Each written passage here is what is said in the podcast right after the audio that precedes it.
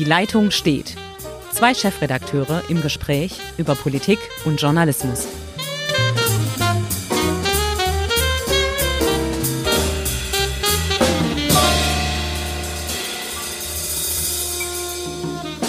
Herzlich willkommen zu einer neuen Folge von Die Leitung steht. Mein Name ist Hendrik Roth, ich bin der Chefredakteur der Schwäbischen Zeitung in Ravensburg und wie immer auf der anderen Seite, ganz weit weg, sitzt. Ja, ganz weit weg sitzt äh, Ulrich Becker, Chefredakteur der Südwestpresse. Heute melde ich mich aus dem Ulmer Nebel. Ich glaube, der Rest der Republik sitzt in der Sonne und wir sitzen im Nebel. Ja, bei uns sieht es ähnlich aus. Aber Gott sei Dank, über die Leitung können ja noch keine Coronaviren uns irgendwie attackieren. Und damit sind wir beim Thema Covid-19-Pandemie. Was hat die Bundesregierung und die, beziehungsweise das Kanzleramt mit dem Ministerpräsidenten beschlossen? Macht es Sinn oder wohin geht's? Naja, also ich glaube, ähm, die Verschärfung der Regeln machen natürlich Sinn, weil wir ja gesehen haben, dass die dass die Welle weitergeht. Also wir haben zwar diese, diesen Anstieg gebrochen, wie die Kanzlerin das ja auch alles erläutert hat, aber es verharrt hat auf hohem Niveau. Also muss man was tun. Was äh, man kann, man kann sozusagen nicht die Hände in den Schoß legen. Ob alles sinnvoll ist, tja, da kann man jetzt lange drüber streiten. Ähm, zum Beispiel weiterhin die Schließung der Gastronomie komplett. Ich halte die nicht immer für zielführend, weil ich ja glaube, dass sich in den Restaurants nicht allzu viele Menschen angesteckt haben. Stattdessen bleiben natürlich die Geschäfte auf, wieder mit dieser merkwürdigen Regelung bei kleineren Geschäften ein Kunde pro zehn Quadratmeter, bei größeren auf 20 Quadratmeter ein Kunde. Also das sind natürlich viele Dinge. Man versucht so eine Gratwanderung. Wie können wir einigermaßen die Wirtschaft offen halten? Wie können wir Schulunterricht weiterhin ermöglichen?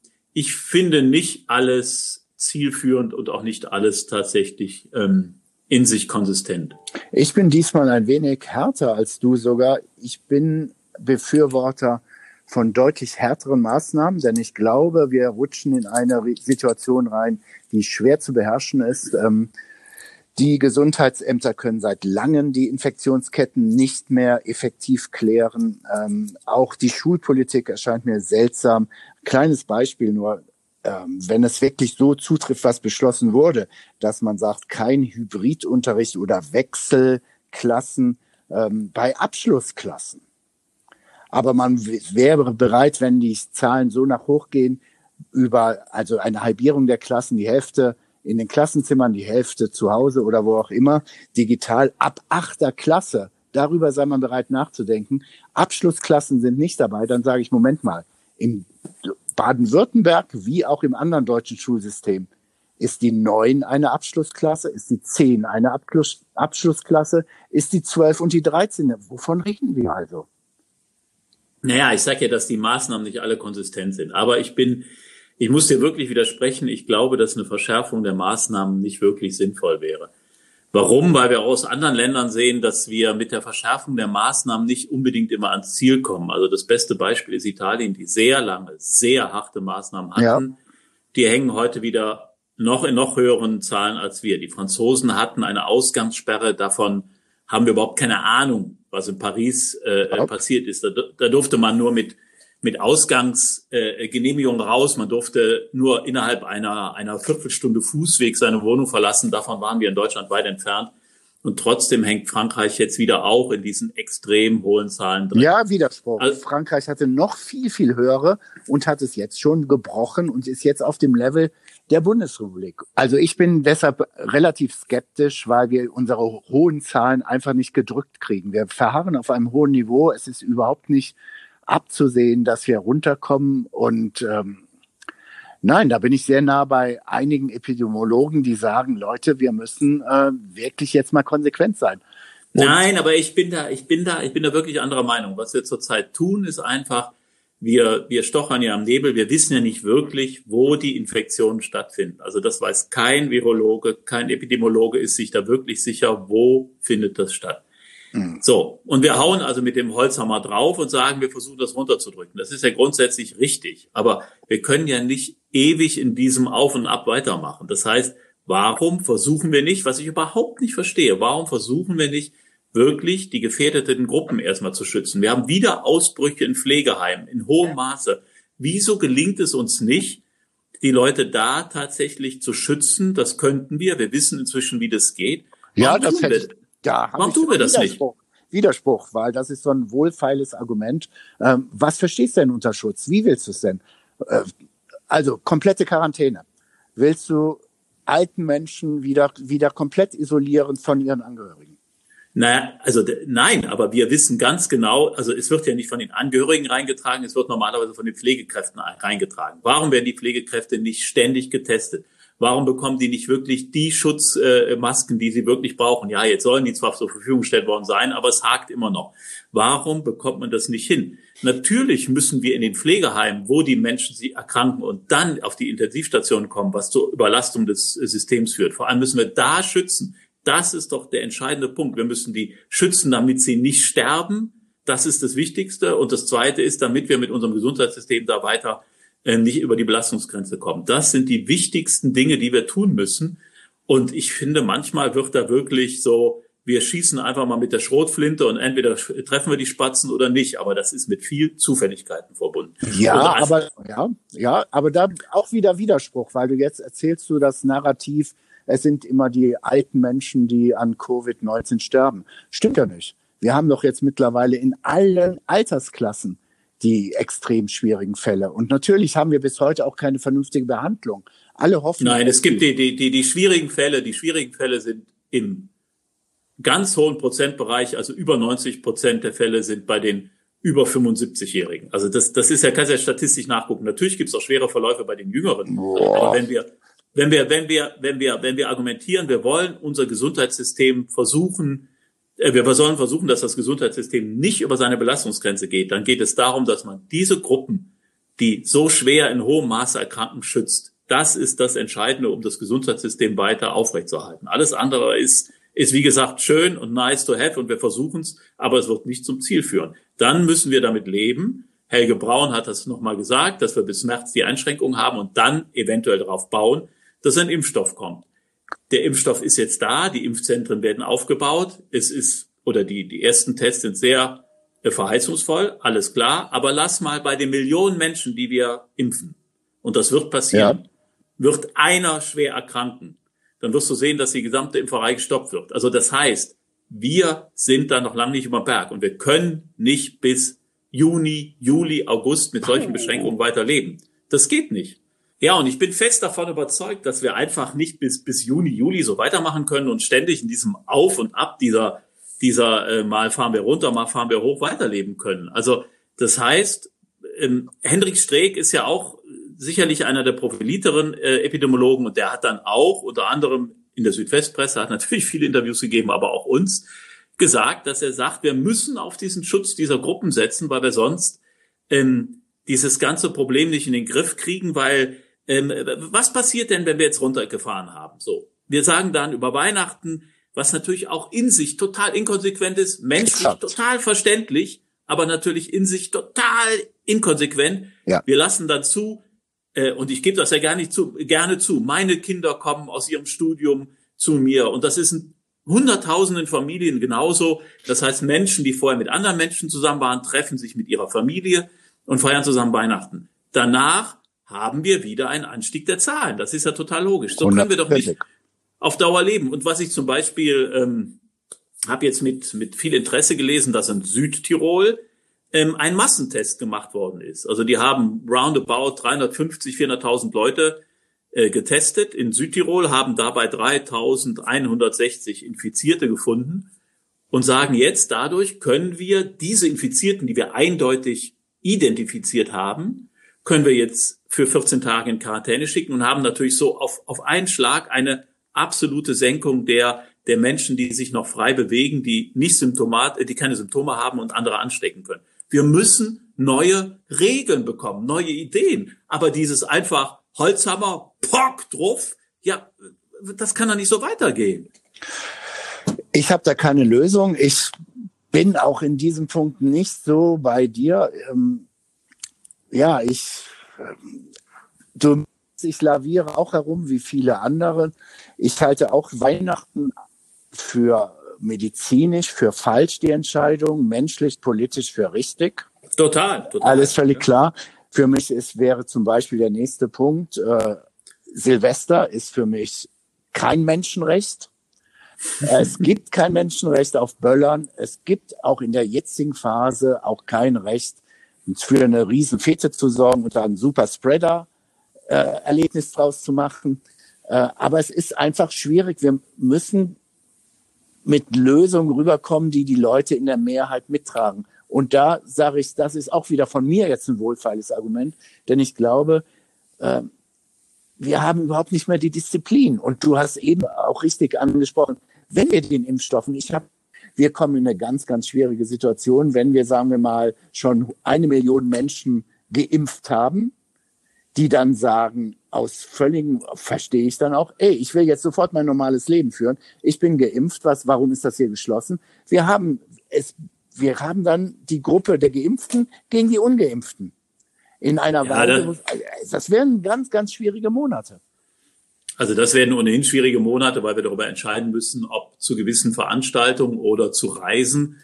Nehmen wir mal das, ähm, das einfachste Kreuzfahrtreisen, weil da ja die Gefahr der Infektion sehr hoch war, ob die Kreuzfahrtanbieter, was ich verstehen könnte, sagen, äh, okay, du äh, kannst nicht nachweisen, dass du geimpft bist, also zeig mir deinen Impfausweis. Und wenn du den nicht hast und hast keine Corona-Impfung, dann fährst du hier nicht mit. Ähm, also es wird diese Unterscheidung in der Gesellschaft geben zwischen Geimpften und Nicht-Geimpften. Da müssen wir durch. Das geht ja gar nicht anders, weil es halt eine Weile dauert, bis, bis alle dann diese Impfung erhalten.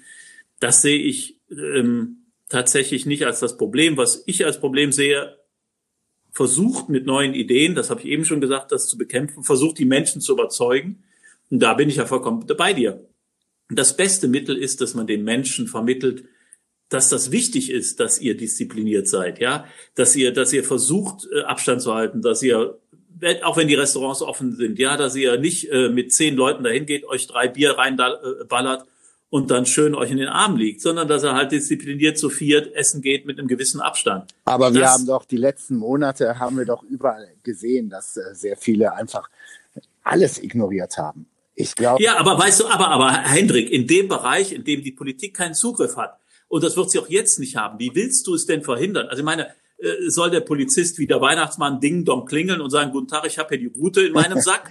ja. Und wenn du jetzt hier gefeiert hast, kriegst du eine auf die Nuss. Wie soll das denn gehen? Da werden natürlich große Familien oder Freundeskreise werden feiern und du wirst es nicht verhindern. Die Politik kann da überhaupt nicht in dem Maße eingreifen, wie es notwendig wäre. Also kannst du mit Verordnung es gar nicht verhindern. Du musst die Menschen überzeugen. Und wie gesagt, die, die Party in einer Garage irgendwo auf dem Land, wo die schön ihren Schnaps trinken, wer soll das denn kontrollieren? Ja, das passiert nicht. Vielleicht habe ich ja ein, ja, ja, ja, nein, ich sag mal, ich, ich bin ja ich, selber. Du wohnst doch da an so einem Ort. Ich komme da mal vorbei. Ja, ja, ja, ja. Ich will ja mal eins sagen. Ich habe hier einen Leserbrief bekommen, ganz aktuell. Ne? Ähm, der hm. ist im Zweifelsfall auf deiner Linie.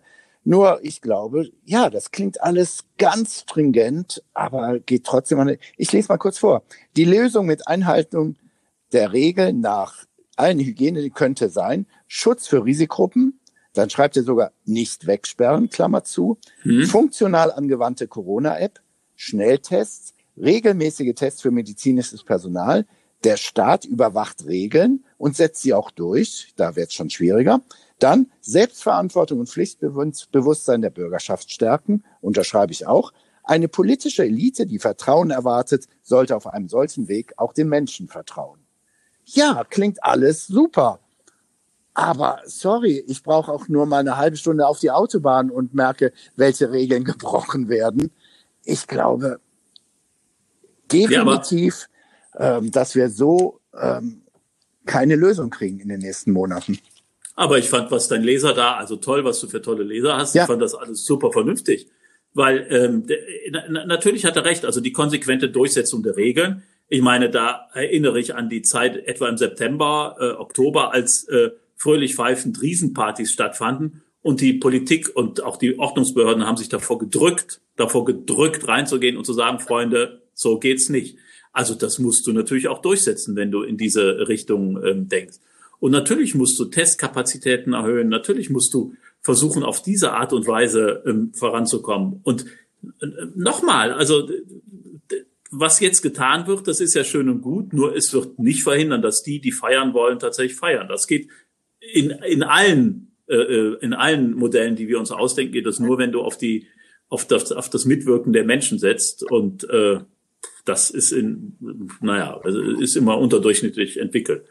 Wenn du von unterdurchschnittlicher Entwicklung sprichst, dann machen wir doch mal, reden wir doch mal über die Querdenker. Ich habe mir eine, einen äh, St. Martinszug angeblich so, ne, ähm, der hier untersagt worden ist, haben die eine Demonstration rausgemacht.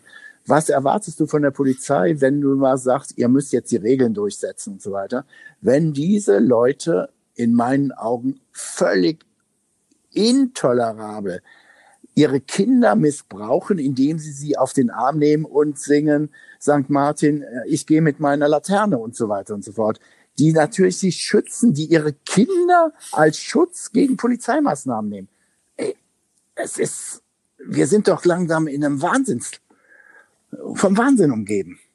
Ja, man muss ja erstmal dann, äh, da mache ich natürlich den Behörden keinen Vorwurf, sondern diesen Querdenkern, die ja. genau das tun. Das haben sie auch in Berlin gemacht, indem sie halt Kinder zum Teil äh, vor die Wasserwerfer gestellt haben, um zu verhindern, dass die eingesetzt werden. Ähm, da sagt man nur, da ist man sprachlos, aber trotzdem, man, man kann sowas natürlich, das ist schwierig, äh, mit hoher Polizeipräsenz auflösen. Ja, man kann, man kann natürlich sich da reinstellen und sagen, Schluss, ihr geht jetzt nicht mehr weiter. Natürlich geht das. Das, das produziert sehr unschöne Bilder, aber wenn man das will, kann man das. Klar. Und man kann auch Ordnungsstrafen verhängen, wenn man das will. Natürlich geht das. Also in meinen Augen muss man es tun, um die Akzeptanz für diese Maßnahmen in der großen Mehrheit der Bevölkerung aufrechtzuerhalten. Wie, wie soll ich das dem Restaurantbesitzer erklären, der sich an alles gehalten hat und ihm wird sein Laden geschlossen und nebenan demonstrieren heiter teiter Rechtsextremisten, Esoteriker und Verschwörungstheoretiker über die wildesten Sachen und wir sagen, nö, ja gut, macht mal weiter, ihr habt ein Demonstrationsrecht. Nein, das geht natürlich nicht. Und Sie haben zwar ein Demonstrationsrecht, aber Sie haben genauso sich an die äh, behördlichen Auflagen zu halten wie jeder andere auch. Und das kann man durchsetzen. Also protestieren dürfen Sie. Ähm, wobei so manche genehmigte Demonstration ähm, natürlich auch fragwürdig ist. Also allein hier in Ulm, dass genehmigt wurde, dass sie mitten im Berufsverkehr ähm, ihre Demonstration mit, den, mit dem Autokurse durchführen durften, ist mir nicht ganz äh, erklärlich, warum das notwendig ist, um Protest zu zeigen. Aber ähm, da kann man manchmal auch die deutschen Gerichte nicht so ganz verstehen, was die dann entscheiden. Aber dass die Polizei die behördlichen Auflagen durchsetzt, das sehe ich eigentlich als selbstverständlich an. Das ist deren Pflicht. Ja, ja, äh, so. da bin ich bei dir. Aber wir haben ja mehrfach gesehen, dass es sehr, sehr schwierig ist, um es ganz vorsichtig zu formulieren.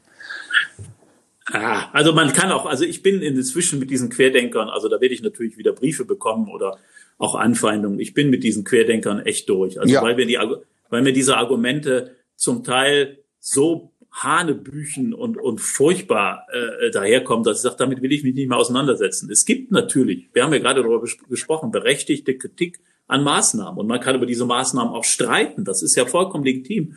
Und man kann auch darüber streiten, wie weit darf in Grundrechte eingegriffen werden und wie schnell müssen die wieder zurückgedreht werden, also der Eingriff in die Grundrechte, ähm, wenn die Zahlen wieder sinken. Das ja. sind alles Fragen, die sind total wichtig.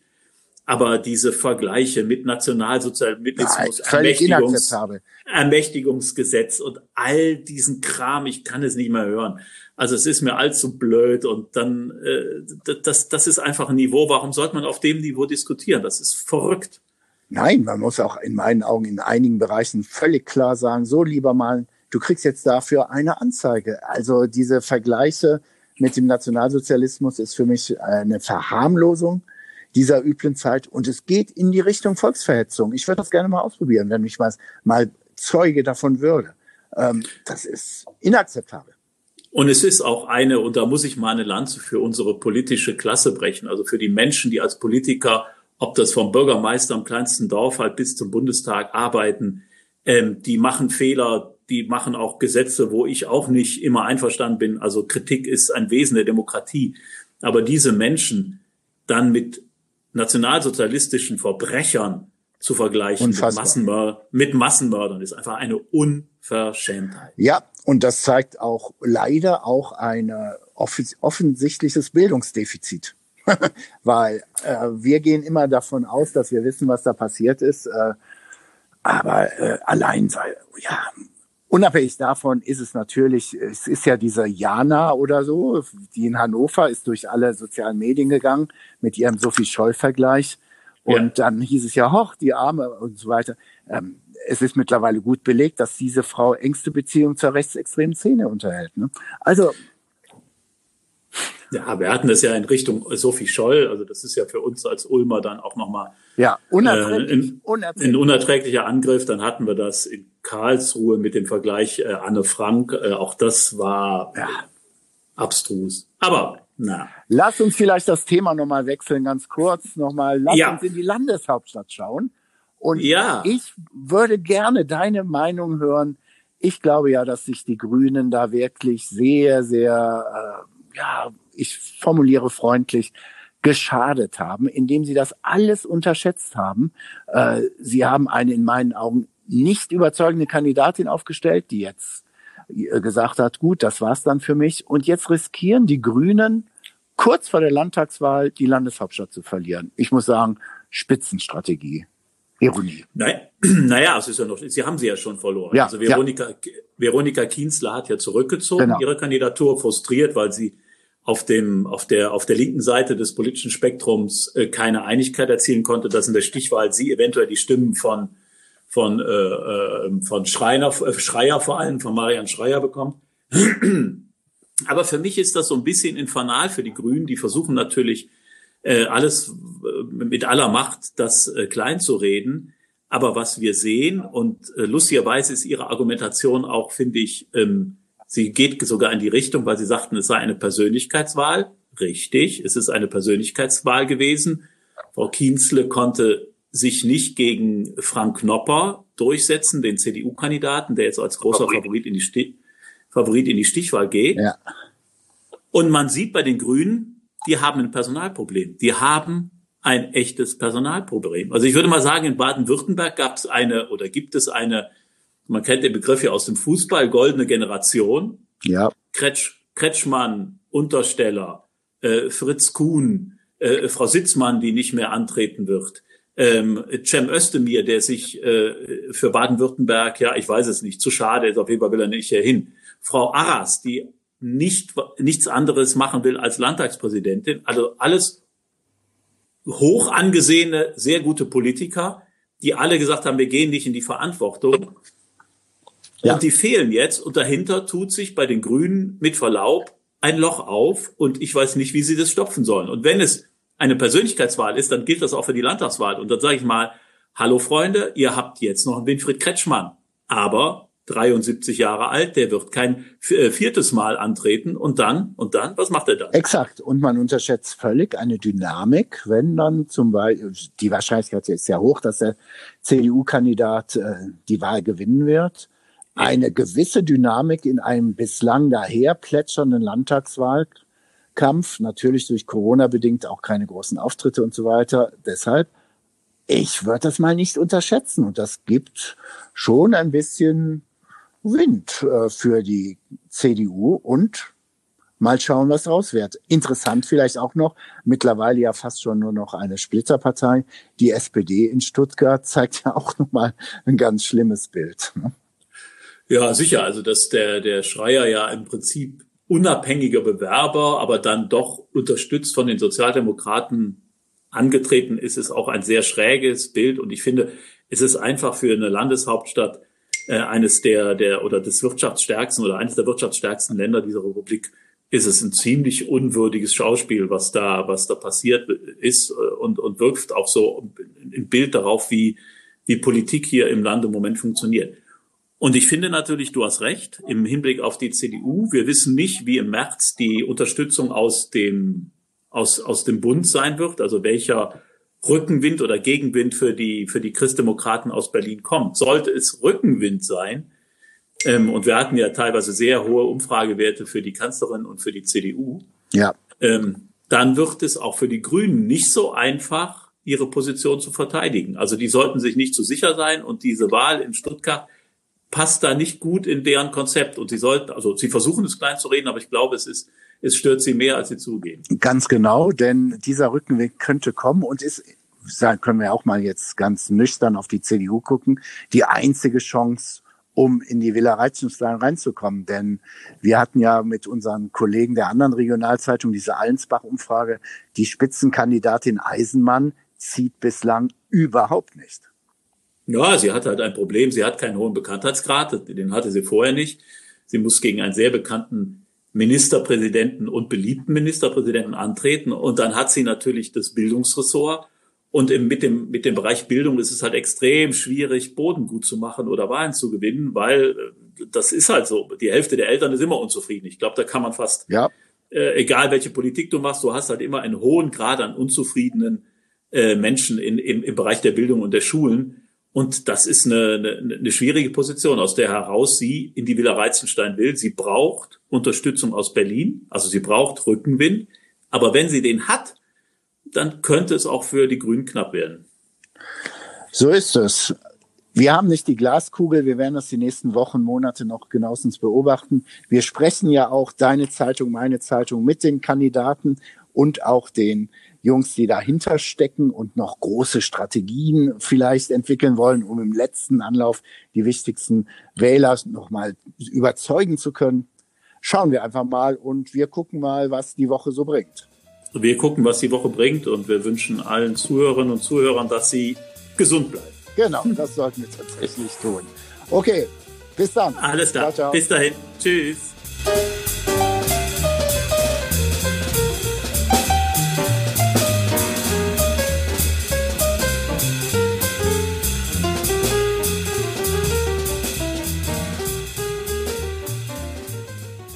Auf schwäbische.de finden Sie mehr als diesen Podcast.